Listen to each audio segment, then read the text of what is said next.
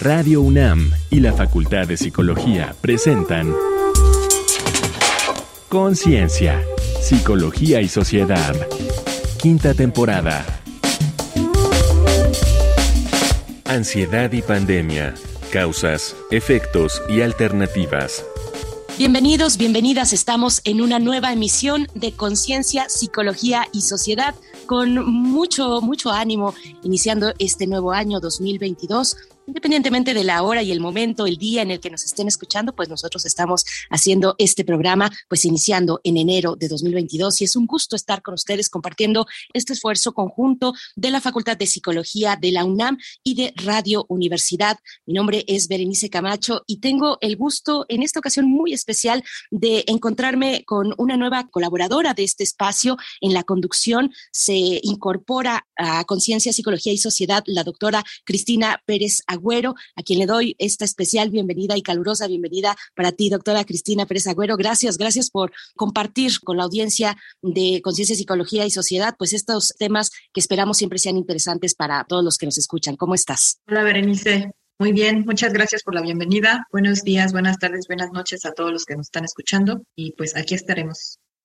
y en tu caso estarás alternando la conducción con la doctora Laura Ramos Languren y con la doctora Tania Rocha. Decir también brevemente que la doctora Mariana Gutiérrez Lara, quien también nos ha acompañado durante todas las etapas, ya estamos en la quinta temporada de este programa, pues la doctora Mariana Gutiérrez se tomó un tiempo fuera para atender pues una agenda muy apretada que tiene en cuestiones académicas desde la Facultad de Psicología. Le mandamos un gran, gran abrazo y un saludo a la doctora Mariana Gutiérrez Lara y empezamos así nuestra emisión de hoy. Hablaremos de ansiedad y pandemia, causa efectos y alternativas, un tema muy puntual pues para estas fechas, ahora que tenemos y estamos viviendo en estos momentos en México el inicio de esta cuarta ola de COVID-19. Estaremos eh, atendiendo esta temática a lo largo de nuestra emisión del día de hoy. Les invitamos como siempre también a visitar nuestro sitio de podcast, nuestro repositorio sonoro en Radio UNAM, que es Radio Podcast unam.mx. Ahí podrán encontrar pues todas las emisiones de este programa Conciencia, Psicología y Sociedad. Empezamos. Digamos que a últimas fechas has tenido una sensación de nerviosismo, agitación o tensión, la sensación de peligro inminente o catástrofe, con taquicardia y respiración acelerada, incluso sudoración, temblores, debilidad o cansancio y problemas para concentrarte o pensar en otra cosa que no sea tu preocupación recurrente. Puede ser que hayas tenido problemas gastrointestinales o sufras para conciliar el sueño y sientas el impulso de evitar ciertas situaciones que te causan temor o pánico. A dos años de iniciada la pandemia de COVID-19, podemos decirte que no estás sola o solo. Lamentablemente, durante este periodo, los problemas de ansiedad han aumentado de forma aguda en todo el mundo por sí misma, la ansiedad es una respuesta normal y adaptativa que nos previene y prepara ante eventos o circunstancias en que nos sentimos amenazados o anticipamos un peligro, ya sea este físico o mental, externo o interno, real o figurado. La ansiedad, sin embargo, puede ser considerada anormal o patológica cuando resulta desproporcionada, demasiado prolongada o cae fuera de control. Eventos traumáticos o la acumulación de situaciones estresantes como enfermedad o riesgos a la salud la muerte de algún familiar, problemas en el trabajo o preocupaciones financieras pueden provocar gran ansiedad, sobre todo en personas propensas por herencia o personalidad. La ansiedad excesiva puede generar o agravar otros trastornos mentales o físicos, como la depresión, el abuso de sustancias, el insomnio, los problemas digestivos, dolores de cabeza o crónicos, aislamiento social, una mala calidad de vida e incluso elevar el riesgo de suicidio. Por ello, si te resulta difícil controlar tu ansiedad, si tu preocupación constante interfiere en tus relaciones, tu trabajo y tu vida, si te sientes deprimido o tienes problemas de consumo de alcohol o sustancias, considera buscar ayuda. Entonces, ¿qué son y cómo se relacionan la ansiedad, la angustia y el miedo? ¿Cómo distinguir una ansiedad normal de una patológica? Para responder estas y otras cuestiones, nos acompaña José Luis Díaz Mesa, licenciado en psicología, maestro en psicobiología y doctor en psicología por la UNAM. Es profesor del sistema Universidad Abierta de la Facultad de Psicología desde hace más de 30 años. Ha ejercido la docencia también en la Universidad Veracruzana, la Fuerza Aérea Mexicana y la Universidad Gestalt, con práctica privada y pública y experto en el manejo de pruebas psicométricas y neuropsicométricas. Investiga en torno a depresión, ansiedad, adicciones, violencia y psicofarmacología. Bienvenido, doctor José Luis Díaz Mesa. Gracias por estar con nosotros, con la audiencia de Conciencia, Psicología y Sociedad en esta emisión. Muy buenos días, buenas tardes, buenas noches. Bienvenido. Buenas tardes a todos. Muy buenas tardes a todas. Gracias por la invitación. Al contrario, gracias por aceptar. Bueno, un tema muy importante de un tratamiento urgente para estos momentos complejos del mundo en general. Y le pregunto para iniciar esta conversación sobre los rasgos. ¿Qué rasgos o malestar nos permiten diferenciar la ansiedad de la angustia y del miedo? Y este último, el miedo, puede convertirse en una enfermedad, en un padecimiento mayor, de mayor preocupación. Bueno, básicamente el miedo, la ansiedad y la angustia todo mundo los tenemos. Son características normales. Ah, aquí el problema radica en cuanto estos malestares o estas características de cada uno de ellos interfiere con nuestra vida cotidiana, ya sea familiar, laboral, personal, social, económica, etcétera, etcétera. El miedo se puede convertir en algo patológico, sí, claro, por supuesto, y cuando este se convierte en algo patológico es cuando nosotros le llamamos fobias que básicamente son miedos irracionales.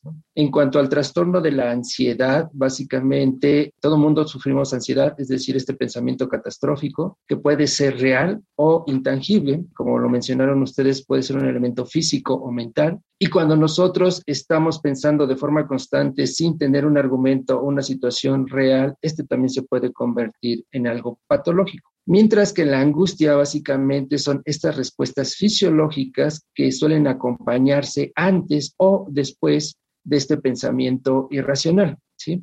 Entonces, cuando esto ya interfiere en nuestra vida cotidiana, impide nuestra vida normal con los familiares, la sociedad, etcétera, etcétera, y que obviamente ya requiere ciertas condiciones para que nosotros estemos funcionando, ya lo podríamos considerar patológico. Para esto necesitamos cumplir un número de criterios y un tiempo que obviamente podríamos decirlo, que entonces ya es necesario una atención profesional. Cristina, adelante. Sí, sobre todo en lo que respecta a cómo la ansiedad en términos generales podría interferir en la vida cotidiana. Díganos, doctor, durante la pandemia, ¿cuáles han sido las secuelas de la ansiedad en la salud mental a nivel social, laboral, familiar y personal? Bueno, básicamente las secuelas sobre todo se han mostrado en la parte mental y obviamente en la parte social. ¿Por qué razón? Primero porque parte de la ansiedad es, una característica que puede acompañar a la ansiedad son las fobias aun cuando en el DSM5, bueno, ya están separadas, pero bueno, en fin. Este miedo que nosotros hemos generado como sociedad ante el contagio ha impedido la interacción, es decir, nos ha impedido salir a trabajar, nos ha impedido tener contacto con otras personas, nos ha impedido, por supuesto, obviamente, tener un poder adquisitivo, ganar dinero y, por supuesto, tener unos ingresos y unos egresos. lo cual hemos visto que ha mermado la capacidad económica, no solamente de la persona, sino inclusive de todos los países, y no hablemos a nivel mundial porque también se ha demostrado esto. Esto si lo sumamos o lo llevamos, mejor dicho, a una situación más pequeña que es en torno a la familia, estas respuestas fisiológicas que suelen acompañar a la ansiedad, es decir, la angustia, puede desencadenar otras interacciones como el sentirme irritable, el que tenga temblores, sudoración, pensamientos irracionales. Todo esto, como no lo puedo controlar, puede generar ciertos trastornos dentro del seno familiar, dentro del seno laboral y entonces esto lleva o desencadena agresiones, violencia, insultos, cualquier tipo de violencia o cualquier tipo de agresión. Lo cual obviamente también lo hemos visto a nivel social, que esto se ha incrementado en los reportes de violencia intrafamiliar, pero no solamente intrafamiliar, sino inclusive violencia laboral. ¿no? El temor a ser despedido, es decir, dejar de tener remuneraciones, también puede ser un factor que impida un adecuado desempeño por precisamente el temor. Es decir, yo voy a estar pendiente a mi trabajo, lo cual obviamente me va a generar errores, lo cual me va a generar un problema al ser o querer ser despedido o tratar de ser despedido o que me vayan a despedir y entonces, por supuesto, mi merma económica va a bajar, lo cual va a repercutir en otras situaciones o en otras esferas. Y vamos a retomar este aspecto precisamente en el siguiente bloque. Estamos conversando con el doctor José Luis Díaz Mesa, ansiedad y pandemia, pero en este momento les invitamos a escuchar algunos testimonios de personas que nos han compartido su opinión. Ecos de la gente.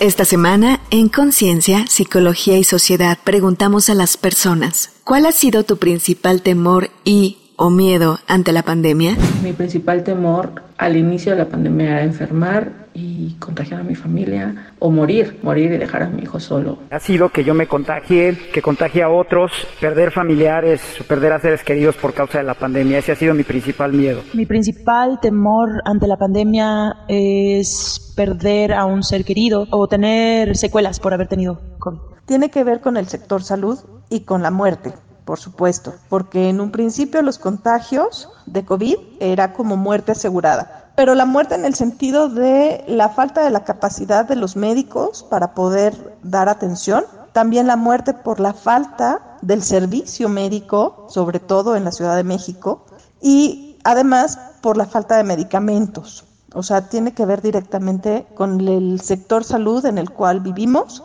y con, con la rapidez que la variante de COVID han llegado y que los doctores han tenido que aprender sobre la marcha y la falta de insumos que hay para atender. ¿La pandemia te causó secuelas económicas? ¿Cuáles? En la pandemia se cerraron o bajaron muchas cargas de trabajo que tenía consideradas en el sector turístico. Sin embargo, en otras se abrieron como puertas de oportunidad, lo cual pues permitió que por lo menos no tuviéramos conflictos para comer. Pues fue que la, mis clientes dejaron de solicitarme pedidos, dejé de tener trabajo, tuve que seguir pagando sueldos aunque no estábamos trabajando y eso sí me dejó secuelas económicas que sigo arrastrando hasta el día de hoy. La pandemia me causó secuelas económicas y el tiempo en que estuvo detenido mi trabajo fue un momento muy, muy complicado para mí económicamente. Afortunadamente la pandemia no nos quitó nuestro trabajo, pero sí tuvimos que reajustar nuestros gastos y comprar cubrebocas, que era algo que no se había comprado anteriormente y que ahora es parte de la canasta básica. ¿La pandemia te acarreó enfermedades o padecimientos? Después de que, de que me dio COVID, he tenido como secuelas de memoria, ¿no? Se me va el avión en muchas cosas, no recuerdo palabras básicas en ocasiones y padecimientos, pues subir de peso. Al inicio había ánimo para hacer ejercicio, pero después se fue diluyendo y al final, pues sí, recuperé peso perdido. Afortunadamente, eh, secuelas físicas de que me haya dejado la pandemia no he tenido, sin embargo, sí destaco la, las consecuencias psicológicas que tuvo la pandemia en mí, al sufrir el aislamiento, el, la incertidumbre, el miedo, la zozobra, todo eso sí me afectó psicológicamente pues tuve COVID, siento que mi memoria se vio un poco afectada y mm, tuvo cosas que fueron buenas también. Psicológicamente tuvo aspectos que, que me ayudaron mucho al, al obligarme a confrontarme con, conmigo misma. La pandemia no nos ha acarreado enfermedades o padecimientos como tal, pero sí nos ha hecho estar mucho más atentos a la salud y mucho más al pendiente de cómo nuestros organismos reaccionan y aprender a ver en qué momento uno se enferma o no. Para Conciencia, Psicología y Sociedad, Alejandra Mireles. Pues muchas gracias a quienes han participado compartiendo su testimonio. Estamos pues en un contexto de mucha adversidad. Le pregunto, entre las causas de ansiedad durante la pandemia, ¿qué papel han jugado los miedos o las preocupaciones de salud? Lo escuchábamos en los testimonios y también los problemas económicos, igualmente incluidos en estas aportaciones de la gente que opina en nuestra sección, doctor. Una de las aportaciones creo que lo ejemplifica bastante bien es esta dama que menciona que su trabajo se vio mermado precisamente por la pandemia. Este miedo que nos generó los tumultos, que obviamente es viable y es real a tratar de contagiarnos, mermó no solamente los trabajos, como lo mencionó la participante, sino también, por ejemplo, en el caso de las escuelas. Esto ocasionó que los padres de familia, en este caso, o los presentes o la audiencia, dejara de asistir a estos centros, lo cual obviamente se mantenía del sustento de su asistencia, ¿no? Entonces, el temor al contagio, el temor a que me fuera a enfermar y por supuesto que esto me pudiese ocasionar la muerte, pues fue uno de los mayores problemas que nosotros nos encontramos. Entendamos esto como el pensamiento catastrófico, ¿no?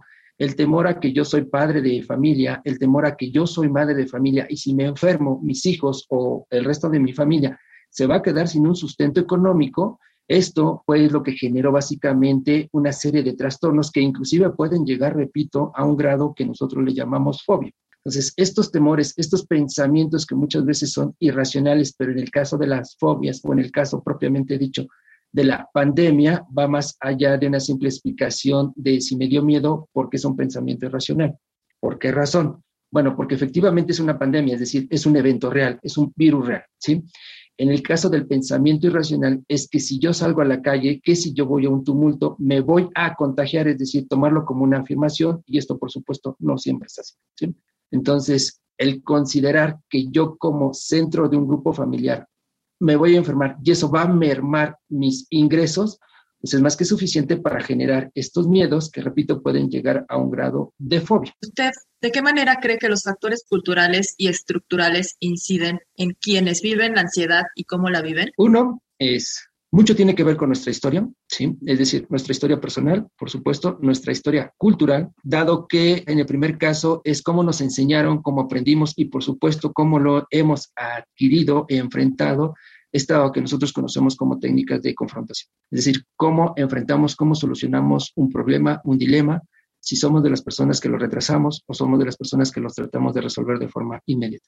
En cuanto a factores más gruesos, como es un factor social, por desgracia o por fortuna, la sociedad mexicana es una sociedad muy apapachadora, ¿sí? Es decir, somos personas que tenemos 40, 30, 25, 50 años y todavía vivimos en el seno familiar. Vivimos con papá, con mamá, lo cual obviamente esto facilita o incrementa la posibilidad de tener este tipo de trastornos. ¿Por qué razón? Porque precisamente siempre delegamos nuestras responsabilidades a un segundo o a una tercera persona. Es decir, si yo tengo 40, 45 años y todavía vivo con papá y con mamá, entonces le estoy delegando, le estoy dotando a estos padres de mi responsabilidad, lo cual obviamente implica que yo no me estoy haciendo cargo de mi persona y por supuesto en muchos casos de mi familia. Si nosotros obviamente nos aislamos, es decir, no salimos de nuestras casas a edades muy tempranas, tenemos una mayor facilidad para resolver nuestros conflictos y, por supuesto, este tipo de trastornos suelen presentarse con menor frecuencia. Esto se ha visto y se han encontrado reportes, por ejemplo, en algunos países, sobre todo europeos, en donde este tipo de culturas existe. Los hijos se salen a edades muy tempranas y los niveles de ansiedad, de angustia, etcétera, etcétera, no han tenido un incremento tan dramático como por ejemplo lo hemos visto en América Latina. Vamos con nuestra sección a pie de página. A pie de página. Una revisión de 66 estudios publicada por Tian Henggu y otros científicos chinos sobre los problemas de salud mental de enero a marzo de 2020 reveló una prevalencia global combinada de 32% para ansiedad, de 31% para depresión, 41% para angustia y 38% para insomnio. Un grupo coordinado por el australiano Damian Santomauro hizo la revisión Prevalencia Mundial y Carga de los Trastornos Depresivos y de Ansiedad en 204 países y territorios en 2020 debido a la pandemia de COVID-19, que evaluó el aumento entre enero de 2020 y enero de 2021. Reportó para trastornos depresivo mayor y trastornos de ansiedad que las mujeres se vieron más afectadas que los hombres, y los jóvenes más que los mayores. A nivel mundial, estimaron 53 millones de casos adicionales de trastorno depresivo mayor, 28% de aumento, y de 76 millones más de trastornos de ansiedad, un aumento de 26%. En México, en una encuesta de la Ibero a 800 personas adultas, 29% de ellas presentó síntomas depresivos y 32% síntomas severos de ansiedad. Así, COVID afectó la salud mental de 3 de cada 10 mexicanos el porcentaje fue mayor para mujeres, 37% frente 27% de los hombres. La población de nivel socioeconómico más bajo presentó mayores niveles de ansiedad. Estamos de vuelta en Conciencia, Psicología y Sociedad, ya llegando al tercer momento de nuestra charla con el doctor José Luis Díaz Mesa. Le pregunto si la ansiedad puede tratarse con esta idea de echarle ganas o recurriendo al ejercicio y remedios caseros. Y también esta cuestión que es un estigma muchas veces entre la sociedad cuando alguien busca ayuda. Si busco a un especialista en salud mental, quiere decir que estoy loco o que estoy loca. Cuéntenos un poco de esta parte, doctor, por favor. Bueno, primero voy a iniciar con última pregunta. No, el que alguien busque ayuda con un especialista, llámese psicólogo, llámese psiquiatra, no es sinónimo de locura. Es más, el término de locura es muy ambiguo y muy amplio, ¿no? El buscar ayuda profesional es una excelente herramienta y obviamente es una excelente técnica de confrontación y no necesariamente implica que yo no soy autosuficiente para resolver mis problemas. De hecho, es una manera de, obviamente, buscar o tener herramientas para solucionar nuestros problemas. ¿no? El echarle ganas, por desgracia, es un término muy popular que quiere decir mucho, pero termina diciendo nada, es decir, es un metalenguaje. Las personas que tenemos este tipo de pensamientos, es decir, que hemos sufrido ansiedad, angustias, fobias, etcétera, etcétera, el echarles ganas no es suficiente. Necesitan ser acompañados, necesitan que se les explique cuál es su padecimiento, en qué consiste e inclusive darles técnicas, darles herramientas para que estas personas puedan confrontar y obviamente salir adelante de esta problemática, ¿no? De esta enfermedad. Ahora, existen dos tipos o dos grandes tipos de tratamiento, el tratamiento psicoterapéutico y el tratamiento farmacológico. Ambos se pueden combinar y logran una probabilidad de éxito muy alta, muy alta, inclusive estamos hablando del 90-95% y esto va a depender mucho de qué país estemos consultando, ¿no? Pero, en fin. Entonces, dentro de este padecimiento llamado ansiedad, angustia y fobias, hay que destacar que existen niveles, es decir, medio, bajo, profundo, etcétera, etcétera. Entonces, si estamos hablando de un trastorno de ansiedad profundo, estaríamos necesariamente hablando o facilitando o buscando un tratamiento psicoterapéutico y farmacológico. Si estamos hablando de un trastorno de ansiedad leve, muy probablemente con un tratamiento psicoterapéutico sea más que suficiente, pero eso lo va a determinar el profesional de la salud. ¿Es erróneo pensar que un tratamiento contra la ansiedad es algo para gente rica o preparada? En la actualidad nosotros contamos con muchas instituciones, inclusive, por ejemplo, el ISTE, el IMSS y algunas otras instituciones cuentan con estos servicios. Por desgracia, no solamente en este caso, el ISTE, el IMSS y muchas otras instituciones, inclusive la UNAM, se ha visto rebasada por la gran demanda que han tenido bajo este tipo de problemáticas de salud. Entonces, ya podemos consultar varias páginas dentro de la UNAM, dentro del ISTE, dentro del IMSS, dentro de la Organización Mundial de la Salud que nos pueden dar un indicador o nos pueden dar referencias hacia dónde guiarnos o inclusive dónde asistir. Hay diferentes páginas que nos dan números telefónicos. Lo que sí hay que tener cuidado, obviamente, es asistir con un profesional, obviamente acreditado. ¿Por qué razón? La mayoría de los fármacos, si no es que todos, la mayoría de los fármacos que combaten la ansiedad, es decir, los famosos ansiolíticos, la familia de ansiolíticos, todos ellos presentan un grave problema, o dos, mejor dicho. Uno, su costo, que a veces suele ser muy alto, y dos, que pueden llegar a generar una adicción pero no son los únicos fármacos que nosotros podemos utilizar para combatir la ansiedad. De ahí en fuera, cualquier persona puede asistir y obviamente tiene la posibilidad de tener una asesoría, un acompañamiento psicoterapéutico. No es de locos, es de gente que obviamente decide tener y salir adelante. Pues doctor José Luis Díaz Mesa, vemos que hay muchos estigmas que derribar también a nivel social frente a estos padecimientos y también frente a la búsqueda de ayuda profesional. Le pediría ya para finalizar nuestra conversación, que de antemano le agradecemos mucho compartir con la audiencia, alguna vía de apoyo que nos pueda proporcionar, de orientación. Hay una página muy importante de la UNAM, misalud.unam.mx, diagonal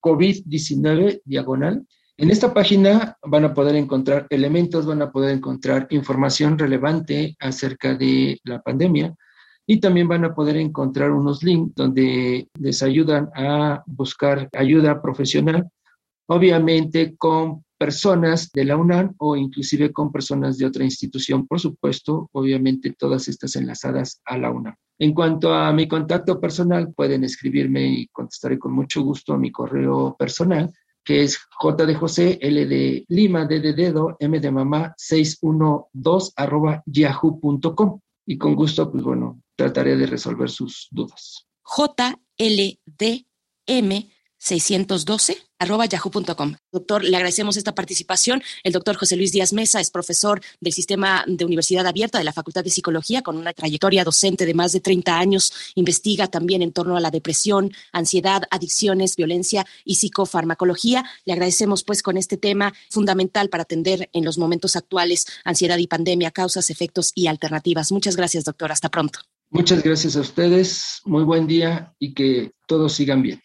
Gracias, igualmente. Pues bueno, nosotros vamos a hacer una pausa, ya después regresaremos con algunos comentarios finales, pero les invitamos a escuchar, como es costumbre en este espacio, algunas recomendaciones desde la cultura, desde las artes. Vamos a escuchar Reconecta en la cultura. Reconecta en la cultura. El gran psicoterapeuta Albert Ellis escribió Cómo controlar la ansiedad antes de que le controle a usted. Revela la maravilla que es tener ansiedad, aquella que nos advierte y protege de peligros con una inquietud que es precaución y vigilancia. También retrata la ansiedad malsana, que propicia pánico paralizador, preocupaciones y fobias, y que inhibe el disfrute de relaciones y actividades diarias, y nos aporta valiosos consejos. Búscalo en Editorial Paidós. ¿Cómo manejar nuestra ansiedad? Edmund Byrne nos ofrece Ansiedad y Fobias, libro de trabajo, una guía práctica para calmar la ansiedad. El pánico y la ansiedad son grandes males contemporáneos. Con un enfoque holístico, empatía y sensibilidad, Barn nos propone actuar en todo nivel, cuerpo, comportamiento, sentimientos, ideas, relaciones, autoestima y espiritualidad, brindando estrategias y ejercicios simples, publicado en Editorial Sirio. Es hora de relajarse y ver una peli. Los Impostores es una comedia negra de Ridley Scott, el fantástico director de Blade Runner, con Nicolas Cage como Roy, un estafador de poca monta con trastorno obsesivo compulsivo que trabaja con su joven socio Frank. Un día sus pastillas se van por el caño y sufre un ataque de pánico. Frank le recomienda a un psiquiatra con quien descubre que tiene una hija de 14 años. Cuando Angela aparece en su puerta, su vida se complicará mucho. Estas fueron las recomendaciones de la semana. Te dejamos con el tema Ansiedad de Carla Morrison.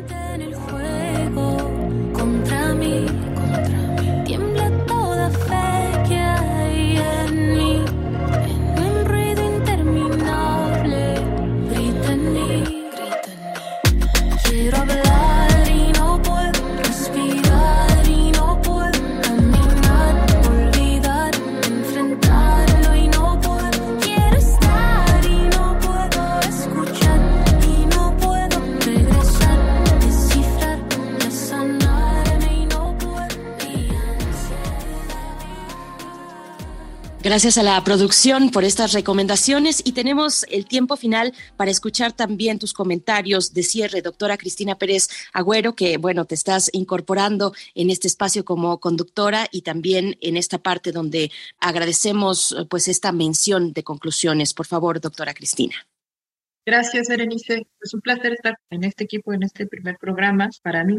Y muy interesante el tema de la ansiedad y cómo todos estos efectos que ha provocado la pandemia, ¿no? Que va muy ligado a los temores y que, bueno, desgraciadamente estamos viendo cómo estos síntomas asociados a nuestra salud mental se han incrementado tanto en niños como en adultos y la importancia de lo que dice el doctor, de conseguir, de tener la ayuda que necesitamos para tener las menores repercusiones en nuestra vida cotidiana. Y ojalá el esfuerzo de las instituciones como nuestra Casa de Estudios siga brindando frutos para la atención a la misma. Muchas gracias. Pues no tenemos más que reiterarte las gracias y la bienvenida, doctora Cristina Pérez Agüero. Se enriquece nuestro espacio con tu presencia. Muchísimas gracias. Les invitamos a quedarse aquí, a permanecer en Radio Universidad. Nos encontramos una próxima ocasión. Se despide de ustedes, Berenice Camacho. Hasta la próxima. Conciencia, Psicología y Sociedad. Una producción de Radio UNAM y la Facultad de Psicología de la UNAM.